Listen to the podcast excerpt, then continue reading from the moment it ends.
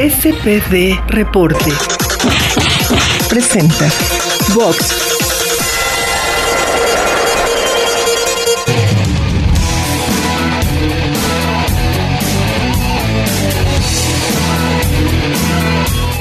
Bienvenidos fanáticos al boxeo, a este tu podcast de SPD Reporte. Yo soy Juan Regis y como cada semana vamos a estar hablando de lo más relevante y de lo más picante en el boxeo.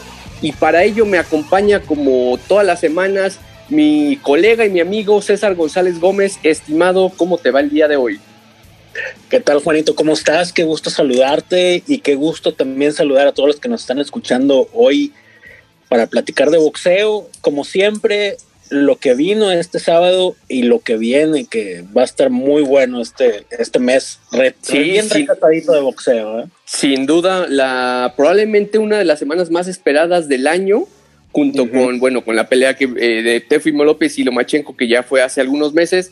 Eh, pero esta es la, digamos, el día en que la cara del boxeo sale a, relucir, ¿no? Es el día en el que todo el mundo le prende al televisor o se conecta a internet, ya sea eh, en los links piratas o pagando su suscripción, pero todo el mundo está al pendiente de Canelo, lo quieren ver perder, lo quieren ver ganar, eh, se vale aquí de todo. Y bueno, antes de, empezar esta emisión, mi querido César, eh, felicitarte por lo logrado con tu, con tu página Izquierdazo, que es una de las más vistas en cuanto a boxeo, en cuanto a la dulce ciencia en, no sé, en todo el mundo, me parece, ¿no? Es una, una página muy completa y que pues que está ahí compitiéndole a, páginas realmente eh, pues, gigantes, ¿no? De, la dulce ciencia. Eh, pues muchísimas felicidades por todo lo que has hecho y pues se nota que el esfuerzo está pues pagando dividendos. Oh, muchas gracias, Juanito. Pues sí, bueno, amanecimos con la con la noticia en la semana de que nos ranqueamos en el sexto lugar entre los sitios de boxeo en todo el mundo. Y bueno, pues fue una, pues una noticia este, que bueno, para nosotros fue muy alentadora. Fueron más de dos millones de visitas en el mes de, noviembre. Y bueno, pues estamos ahí peleando con sitios como VoxRec, como Boxing Scene, sitios que son clásicos y muy recurridos eh, por todos los que somos seguidores del boxeo, ¿no? Claro, sí, ya, o sea, digamos que destronar a VoxRec es casi imposible porque pues todo mundo ahí nos metemos cuando tenemos dudas o queremos este pues la memoria que nos falla, queremos ver los datos, las estadísticas, una, una página muy completa y creo que como bien lo dices, todos los fanáticos y los que nos dedicamos a esto, pues eh, es digamos que la tenemos ahí ya de favoritos en, en, la, en, la, computadora, ¿no? Para, pues para, te digo, para esta recopilación de datos, etcétera. Pero pues bueno, muchísimas felicidades. Eh, te digo que se nota el esfuerzo ha estado eh, pagando dividendos y pues qué bueno que, que sea así, que sean muchísimo, eh, eh, muchos más eh, éxitos como este. Y pues bueno, vamos a darle de lleno a lo que sucedió el fin de semana, una, un sábado también muy movido. empecemos con lo que sucedió entre Anthony Joshua y Pulev. Creo que después de algunos rounds, después del segundo round, por ahí sabíamos que iba a terminar pues esta contienda como terminó un AJ muy fuerte, eh, con muchos recursos. Yo lo vi sacando ahí algunos golpes que no se le veían mucho eh, en sus anteriores peleas. Se le vio muy inteligente arriba del ring. Yo creo que sí, ese, ese knockout con ante eh, Ruiz Jr. le cambió por completo el panorama. ahorita se ve, se ve casi invencible y pues la pelea, creo que la que todos queremos ver es ante Tyson Fury, que de hecho después de la pelea se grabó un video y le dijo ahí de cosas que si tiene los tamaños que firme el contrato, que lo va a noquear en tres rounds, ¿no? Eh, ya empezó pues esta toma y daca, digamos, afuera del ring en, las redes sociales, como ya es toda una costumbre. ¿Cómo, ¿Cómo viste esa pelea con AJ? ¿Crees que después de lo, de lo que le hizo a Pulev, que también hay que ser, hay que ser objetivos. Tampoco era un, fuera de serie, no era un fenómeno eh, arriba del ring en la categoría de los pesos completos. Pero tú con lo que viste el sábado, ¿crees que tiene para competirle a Tyson Fury un peleador completamente diferente a lo que vimos? Mira, yo a mí me, gustó lo que vi de Anthony Joshua, sobre todo porque incluso lo platicamos el programa pasado, ¿no? Estaba esa duda de si íbamos a volver a ver a Anthony en el, terreno, en el terreno corto, si se va a dedicar a boxear por todo el ring como lo hizo en la, en la revancha contra Andy Ruiz. Y la verdad es que el Anthony Joshua que vi contra Pulev es un, es un Joshua que me recordó mucho a aquel que le ganó a Vladimir Klitschko en una auténtica guerra, ¿no? Eh, incluso metiendo esos uppers, llegó incluso a meter ahí una combinación de cuatro uppers seguiditos sobre Pulev, que casi le arrancan la cabeza al búlgaro, así como casi se le arrancó a Vladimir Klitschko en su momento. Entonces, bueno, creo que el viejo Anthony Joshua, el que conocimos antes de Andy Ruiz, pues ahí está, no se ha ido. Creo que, que dio una gran muestra de, de, de entereza psicológica y creo que ese Kubrat Pulev no es un fuera de serie, o sea, es un peleador que ha estado ahí, digamos, peleando entre los, pues digamos, cerca de la élite de los pesados, ha peleado con Chisora, perdió con Vladimir Klitschko en 2014, imagínate desde cuándo anda ahí este... Pulev también por knockout, ¿no? si no mal recuerdo, terminó con la misma historia. Sí, Klitschko, Klitschko lo noqueó, Klitschko lo noqueó en el, en el quinto, entonces, bueno, es un peleador ahí que pues ha estado en la periferia de, digamos, de los, de los pesados, ¿no? Y no me parece que sea un gran rival o alguien a que tengamos que fijar como un parámetro de lo que pueda hacer contra Fury. Fury es un peleador totalmente distinto psicológicamente, técnicamente, en sus habilidades. Yo con lo que vi de Joshua, yo, yo, yo veo como favorito a Tyson Fury sobre Anthony Joshua. O sea, creo que tiene más recursos eh, Tyson Fury ya demostró que, puede ser boxeador, que puede ser difícil, o que puede ir y puede ir a atacar y a buscar noquear como lo hizo contra Wilder, ¿no? Entonces yo me inclino por, por Fury en este momento. Sí, creo que eh, a pesar del gran espectáculo que dio Joshua, eh, Tyson Fury sigue siendo el favorito para esa pelea que ojalá se concrete en el 2021. Yo creo que sí se va a hacer. Eddie Hearn ya habló y dijo que pues que va a estar haciendo todo lo posible para que para que tengamos esa, esa pelea eh, de unificación. Y creo que puede darle una, pelea interesante, ¿no? Si, si, se planta bien en el ring, si le corta las salidas a, Tyson Fury, que es lo que suele hacer mucho, suele lanzar mucho el jab, es un, es un peleador que se mueve eh, tal vez demasiado para la categoría, ¿no? Como, eh, bueno, guardando las diferencias como en su tiempo lo hizo Mohamed Ali, que parecía que te golpeaba con la velocidad de un welter un súper ligero.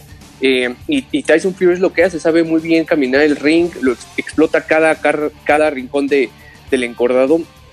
Y pues ahora sí que este tipo de, dudas y de cuestiones se, resuelven en la práctica, ¿no? Pero yo creo que puede ser una gran combinación. Esperemos que no nos salgan con, con alguna sorpresa de que va a ser otra pelea de calentamiento y que luego Tyson Fury, porque después en el, en el transcurso de esas peleas sucede que alguno... Eh, o, se enferma de algo, o ya ahora que está, eh, pues que no es nada, nada difícil contagiarse, este, pues hablando de COVID, pero también de otro tipo de enfermedades, eh, o también se lesionan, ¿no? Que suele pasar mucho cuando las peleas las, las alargan demasiado, eh, suelen ser un, chorro de cosas no, que no son buenas ni para el boxeo ni para los fanáticos.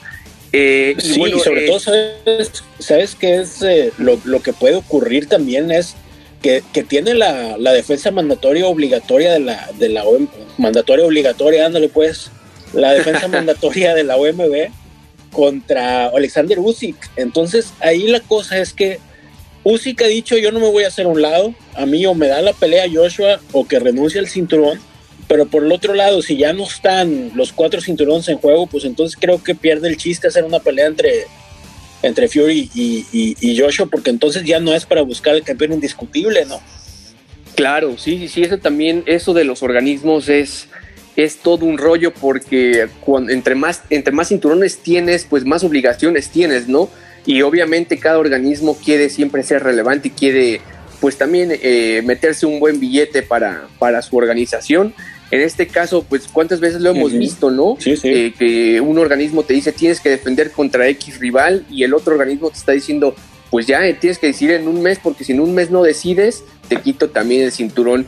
Esperemos que, que pues por ahí se puedan arreglar, que a Usyk le, encuentren un rival como de, de, contentillo ahí, ¿no? Para que se entretenga un rato y nos puedan eh, pues regalar una pelea Tyson Fury y Anthony Joshua. Yo sinceramente no le veo ahorita el chiste a una pelea entre AJ y, y Usyk, con, con, perdón del, del, ucraniano que es también un fenómeno y que eh, sigo siendo yo un poco eh, agnóstico en cuanto a en cuanto al, digamos al, al, hype que le han que le han dado a Usyk. Sí eso es un fuera de serie pero pues ya en la categoría reina es, es otra cosa no lo ha demostrado bien pero pues ya enfrentarte a un rival, un Anthony Joshua, un Tyson Fury, ya es, es hablar de, pues de, palabras mayores. Eh, y ojalá, pues sí, que no, no, no, vayan a salir por ahí con algún, con algún rival eh, desconocido y que pues se aplace esta pelea.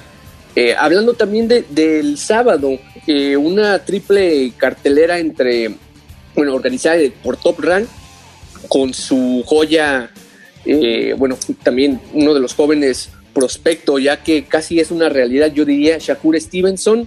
Eh, creo que tampoco eh, esperamos ninguna sorpresa. Sabemos que Shakur es, eh, como bien le dicen, el nuevo Mayweather. no sé si sea el Mayweather. Sinceramente, yo prefiero hablar de, cada legado, del legado de cada peleador. Este chico que es muy talentoso, es joven. creo que tiene todo. No le veo, sinceramente, algún defecto. Boxea bien te mete combinaciones de tres, cuatro golpes, sabe manejar la distancia, sabe pelear a la media, eh, sabe entrar bien, se mueve. Entonces es un chico que, sin duda queremos verlo ya también ante rivales muchísimo más, eh, que le exijan más, no más peligrosos. Y uno de ellos podría ser, eh, tal vez no inmediatamente, pero sí en, en algún punto del 2021, el Alacrán Berchel no sé si te enteraste del pique que hubo ahí en redes sociales. Creo que lo empezó el Alacrán, ¿no? Que, puso así algo como que eh, ver pelear a Shakur me, me da sueño, una cosa así con unos emojis. Y pues ya después le contestó Shakur eh, que pues que nadie, que ningún prospecto que él conoce quiere pelear como Berchel porque casi casi le dijo que ni lo conocen y que aparte pelea como un robot. ¿Tú crees que, bueno, aquí vamos a entrar a algo de polémica, creo que es parte, como te decía, del, del toma y daca fuera del ring. Y creo que me perdonarán mis, mis, los fanáticos mexicanos, mis compatriotas, pero en cuanto a que pelea como un robot, creo que no tiene, no está, no tiene, no está tan equivocado Shakur, ¿no? Porque Berchel si, si bien es un peleador que pega como patada de mula, creo que sí le falta mucho en el aspecto técnico y ante un peleador como Shakur creo que lo, lo, lo exhibiría en algunas cosas y tal vez hasta podríamos presenciar una versión como la de Gervonta Davis con Leo Santa Cruz. ¿Tú cómo, cómo ves el pique y cómo ves esa pelea para el futuro, mi estimado? Mira, yo, yo creo que yo de lo que vi de Shakur Stevenson me quedó un poco la misma sensación de cuando peleó con Devin, de cuando peleó Devin Haney con Yuriorkis Gamboa, que incluso aquí lo platicamos, ¿no? O sea, muy bien técnicamente, o sea, dominando todos los renglones del boxeo, pero a la hora de la pegada, pues faltaron uno o dos pesos para el kilo, ¿eh? Yo creo que, que lo que le faltó a Stevenson contra Toca Khan el, el, sábado pasado fue noquearlo. O sea, Toca Khan estaba rendido desde el octavo round, o sea, fue una pelea, recordemos, a 10 rounds estaba perdido desde el octavo round al grado que, en la televisión este, Tim Bradley y Andrew Ward pues, estaban discutiendo sobre si la esquina de Toca Khan debía pararle la pelea porque pues, no había ninguna respuesta del peleador y tampoco se veía que fuera a haber una, una voltereta dramática, ¿no? Y, y, sin embargo, a pesar de ese dominio, Shakur no lo noqueó. Ahora estamos hablando de que Berchel, por el otro lado, pues es un superpluma grande, ¿no? Y, y Shakur, pues es un peleador que viene subiendo a esa división. Entonces, creo que, que, la ventaja física va a estar con Berchel tipo. Y creo incluso que yo, yo sí creo que Berchel le puede ganar a Stevenson. Stevenson me parece un peleador que me recuerda mucho a Adrian Bronner de antes del chino Maidana, es decir, un peleador que se para en el centro del ring, que te mete uno, dos golpes, este, que no tiene mucha, mucho seguimiento a sus golpes, es decir, no, no te impone un ritmo, te tira dos, tres golpes y se cubre, y luego te vuelve a tirar otros dos, tres golpes, y así le falta como continuidad en su boxeo. Eso es lo que yo veo en Shakur Stevenson. Y Berchel sí tiene ese ritmo para abrumar a Stevenson y, y ponerlo este, a pelear en reversa. Sí, en ese sentido creo que la exigencia y sobre todo que Berchel es un peleador que siempre va al frente, ¿no? Eh, lo hemos visto que no le importa recibir con tal de él de conectar sus golpes de poder eh, y también tiene una gran una gran mandíbula Berchel. Lo hemos visto eh, recibir grandes golpes y él sigue como si nada hacia el frente. Habría que pues poner a prueba también la mandíbula de Shakur.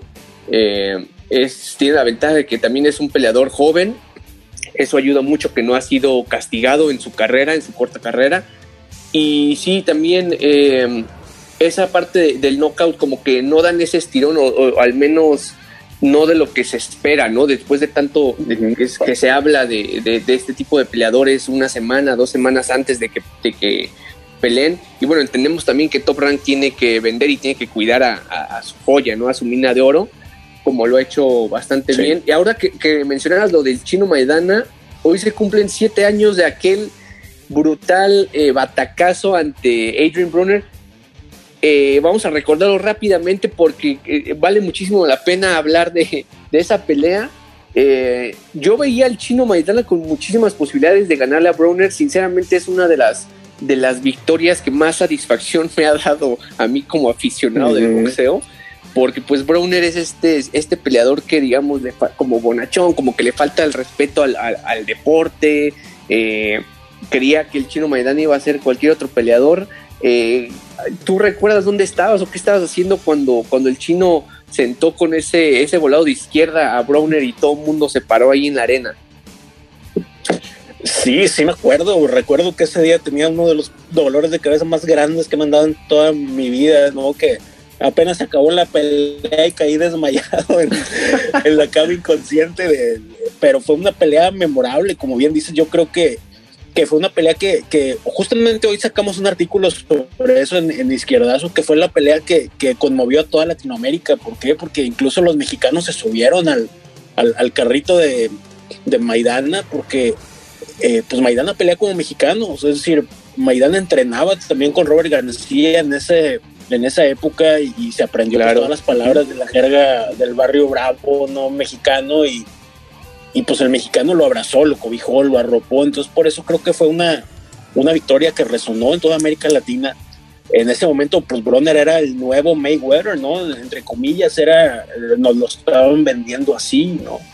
Era el discípulo de Mayweather, estaba arropado por él, se comportaba como él, era arrogante prepotente y petulante como él. Digo, a mí la verdad siempre me ha dado mucha risa, es un gran comediante, Adrian Bronner pero bueno, ahí venció el humilde, el calladito, el mustio, al que no daban un, peso por él, a pesar de que había dado grandes peleas maidanas, es decir, tenía unas victorias memorables sobre Víctor Ortiz. Claro. Eric Morales, ¿no? Tuvo un peleón ahí con Amir Khan que terminó perdiendo, pero fue tremenda pelea. Y, y fue un, pero ese triunfo lo puso en otro nivel, ¿no? Al grado que su siguiente pelea pues, fue contra Floyd Mayweather mismo. Y repitió además, ¿no? Que también, eh, pues la gente como que creyó que iba a ser una historia similar a la de Browner, pero pues ahí se vio eh, pues la diferencia, ¿no? Del nivel del supuesto nuevo Mayweather que ahorita pues ya básicamente está pues nada más buscando pelea, a ver quién se deja. Es una caricatura de sí mismo. ¿no? Sí, sí, sí, es este. Sí, anda viendo a ver quién le clava el colmillo, ¿no? es un personaje ya más que un, más que un peleador, ¿no? Así es. Y bueno, eh, regresando ahora ya al presente, tenemos que hablar también de Edgar Berlanga, este boricua eh, que está dando mucho de qué hablar. Ya se, se, había dicho que tenía muchísimo poder en los puños, pero este fin de semana llegó a 16 peleas con 16 knockouts y obviamente las comparaciones con Mike Tyson empezaron a resonar en toda, toda la, en todas las redes sociales. es un chico que tiene condiciones, pero hay que tener mucho cuidado porque este tipo de historias las hemos visto infinidad de veces en el boxeo en el que un peleador está invicto, está noqueando a todo mundo y cuando le toca un, rival que le sabe boxear, que le aguanta la pegada, que ha boxeado ya 12 rounds eh, como profesional en, algunas de sus peleas, pues resulta que, les da la sorpresa, en una de esas hasta los no, eh, terminan noqueados.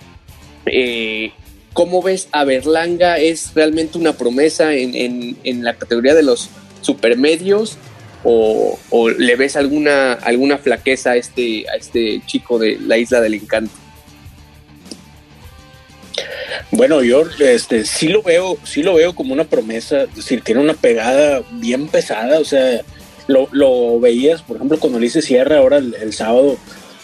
Ulises, Ulises empezó, pues no sé si decirte fuerte, pero empezó valiente, es decir, empezó a ver, vamos a ver qué traes en el moral, ¿no? Y, y cuando sintió los primeros ladrillazos, dijo, ay, canijo, no, pues esto está, esto está duro, ¿no? Y cuando metió las primeras manos Berlanga, pues se le empezó a ir la vida a Ulises Sierra en, ¿qué te gusta? Dos minutos, dos minutos y medio, ¿no?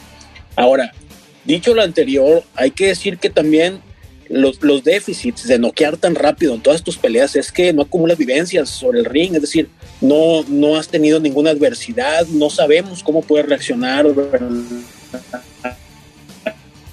No sabemos cómo puede reaccionar Berlanga ante un peleador que, que, le, que le pueda meter las manos con poder es decir, tiene muy pocos, tiene muy pocos rounds este, en su carrera. Pues es decir, todas las peleas las ha terminado en, el mismo primer round. Entonces estamos hablando de que tiene 16 peleas y 16 rounds de, historial profesional. O sea, es muy poco como para poder decir, eh, le falta, como para poder decir qué cosas le faltan porque no ha tenido ese recorrido. O sea, tenemos que verlo ante la adversidad para poder decir si Berlanga es un prospecto en todo lo que cabe la palabra. Tiene una pegada destructora, pero falta, falta lo demás, ¿no? Y digo, la comparación con Mike Tyson, pues, pues hay que tomarla de quien viene, ¿no? Pues que es del promotor de, de Berlanga, que fue Bo, Arum, ¿no? Que dijo que él nunca había visto algo igual de, de, brutal al comenzar una carrera como, como lo de Berlanga, más que cuando había Tyson sí, sí, claro. Pues Bob Arum sabemos que suele hacer ese tipo de declaraciones eh, rimbombantes y pues como que luego ya también se le van las cabras al monte al buen Bob Arum, pero sin duda sí es un chico que, que si sigue así, que tiene que tal vez no ir como subir al ring con esa ansiedad de querer noquear, porque muchas veces eso le gana a los boxeadores, ¿no? De sienten la presión de querer seguir eh, acumulando estadísticas y no se concentran realmente en, lo boxístico. Por eso es que es difícil también cuando se enfrentan a un rival ya de mayor categoría, con mayor recorrido y que le, sabe boxear y sobre todo que les aguanta la pegada. Eh, pero sin duda por ahí en el futuro, ¿tú crees que le alcance a Berlanga, eh, digamos que, o más bien dicho, ¿tú crees que a Canero le alcancen los años para poder ver una pelea con, con Berlanga si es que llega a consagrarse campeón del mundo en esa categoría. Eh, y por ahí también sonaba, hubo gente que ya aventó a, Jaime Munguía, que apenas si tiene algunas peleas en, peso medio, pero pues ya lo quieren aventar con Berlanga. Sinceramente no creo que esas, esa pelea se, se realice, pues, no creo que en al menos unos dos años, ¿no? Eh, si es que Munguía piensa subir de, de, categoría y gana algo en las 160 libras, eh, ¿Pero tú crees que lleguemos a ver una posible pelea entre Berlanga y Canelo? Pues mira, yo creo que a Berlanga lo están construyendo para eso, es decir, eh, en términos de promoción lo están construyendo pues, para que sea una estrella del boxeo. Y quizás en algún momento llegue a ser eh, esa, ese hype tan grande que sea inevitable la pelea con el Canelo y que se haga, porque pues bueno, al final para entender el boxeo de, hoy en día, pues hay que seguir la ruta del dinero, ¿no? Y así es como lo entiendes. Pero, pero yo creo que está todavía lejos de eso Berlanga, porque, bueno, pues la calidad de rivales que le han puesto, yo creo que deja mucho que desear. Eh, se los están poniendo pues para que se luzca, para que siga esa racha de knockouts en el primer round. Pero pues antes de pensar en el Canelo, pues tendrías que pensar, no sé, ¿qué te digo? En un Benavides, quizás, en, en un Caleb Plant, es decir, en un, en un peleador que, que pueda ser una especie de, de Nucleus Eubank, un tipo de ese peleador que pueda ser, digamos, como un calador para Berlanga de saber en qué, en qué nivel está, ¿no? Un Chávez Jr. de latería, un peso pactado ahí entre supermedio y, y semipesado. Digo, se puede dar, ya hay pique, ¿eh? ya hay pique, eh, se dijeron de cosas ¿Por qué no? Digo, puede vender. Chávez tampoco es un peleador, sí, ¿cómo no? Eh, digamos, es un peleador experimentado. Si bien ya pasó los mejores años. Sería un bombazo vendedor esa pelea, ¿eh? O sea, e, esa pelea, este, fácil, fácil te vende más pay-per-views que, que ahora Danny García y Errol Spence, ¿no? Que, que vendieron 250 mil. Sí, sí, sí, sin duda. Yo creo sí, que me, me gusta, me gusta esa opción. Esa debe de ser la, la pelea, eh, pues que se Pues tendría que hacer en el futuro ¿no? cercano, claro. Sí. Tal vez que Junior eh, enfrente ya un rival un poquito eh, mm, pues más conocido, alguien ahí como decías tú en la periferia de, de ya sea de la división este, supermedia o, o semipesado y entonces ya eh, empezar como que a, a hypear esa pelea, yo creo que sin duda jalaría bastante. Es una pelea que, pues ahora sí que en una de esas se podría decir que el Junior o termina retirado o en una de esas ve la luz ya un poco tarde en su carrera, pero imagínate, imagínate nada Pues depende cuál luz sea, ¿no? O sea, si es la luz de cuando te noquean y ves el túnel ahí. Pero, pero imagínate O sea. que se hace una pelea entre estos dos y Chávez Jr. termina ganándole con un gancho al hígado, algo así, algún sello de la casa. Imagínate lo que sería para el boxeo y para... No, yo creo que Bob Arum le da algo ahí en, en, en el ringside porque, porque como están Como cuando Nonito contra. Como cuando Rigondó con Nonito, ¿no? Que casi se le. Sí, sale, sí, sí. este, el intestino ya no quiso saber nada de Rigondó. Así es, eh, mi querido estimado César. Y bueno, tenemos que hablar inevitablemente de la queda del boxeo. Estamos ya en lo que, como dicen Sí. los gringos, en Fight Week. Eh, Canelo, creo que hoy ya llegó a San Antonio. Ayer posteó algo Ya que ya se iba en en privado. En su lo que ya se pijamas hizo una tradición, ¿no? Eh, eh, sí, sí, sí, eso es la pijama. este, pues ahí yo me imagino que debe ser de algún diseñador carísima, eso sí. Eh, pero bueno, ya se hizo toda una pa- tradición. Sí, sí, sí. eh, Y digo, para las tres horas que dura el vuelo, ¿no? De San Diego a San Antonio, pero bueno, este. Pues era para la foto, supongo, ¿no? Las, las pijamas, pero. Pues mira, yo creo que me gusta esta pelea para el Canelo. Creo que es. eh, digo, ellos lo han dicho. Creo que, que lo que tiene que hacer Canelo, digamos, para cimentar su legado en el boxeo es barrer con la división. O sea, ir por todos los 168 campeones, unificar, quedarse con los cuatro cinturones este, del- de la división. Digo, hoy tiene la oportunidad de, de ganar dos. Digo, no estoy nada de acuerdo con lo que hizo el CMB de poner en, en disputa. Creo que ellos mismos abarataron su cinturón, para, para serte honesto, ¿no? Y, creo que, que, que e- e- eso es lo que más valor le puede generar en este momento a la carrera del Canelo. Creo que es barrer con las 168 libras y una pelea con Germán Charlo. Yo creo que esas son las dos, los dos grandes retos o los dos retos más fuertes que tiene el Canelo para, eh, para estos últimos años de su carrera, porque recordemos que acaba de cumplir 30 años, le quedarán, ¿qué te gusta? 3, 4 años de, carrera y digamos peleando dos, haciendo dos peleas por año como, como acostumbra, bueno, pues podríamos pensar que le quedan unas cuatro, cinco, seis peleas quizás a, la carrera del Canelo, ¿no? Sí, así es. eh, sin duda, todo el mundo va a estar pegado al televisor el sábado en el Alamo Dome. Van a haber ya confirmado 200, perdón, 12 mil fans. Eh, que eso fueron, van a ser mil más que los que se metieron a la pelea entre Gervonta Davis y Leo Santa Cruz. Eh, pues esperemos que sea un gran espectáculo. Yo sinceramente creo que Canelo va a noquear. Lo va a hacer entre el 10, Ujú. entre el round 10 y el round 11. Ah, para mí va a ser una pelea similar a la de Kovalev. Entonces, pues, ojalá me equivoque, ojalá sea, pues haya sorpresas de todo eh, esa noche. ¿Y cómo, cómo ves tú el pronóstico? A ver, anímate a, ver, este, no sé, ¿ves un knockout, una decisión? Este, ¿Crees que Smith vaya a dar la sorpresa? Yo creo, yo creo que yo creo que Callum Smith va a dar una buena pelea. Eh, no sé si le alcance. eh, digo, creo que, que condiciones físicas del Canelo dan para complicarlo. Digo, ya lo, lo vimos y lo platicamos ya lo que hizo Ryder con, con Callum Smith. Y Ryder es un peleador más o menos del mismo calado físico que el Canelo. Creo que me- mejor peleador el Canelo. Pero creo que, que, el Canelo le va a ganar a Callum Smith por decisión.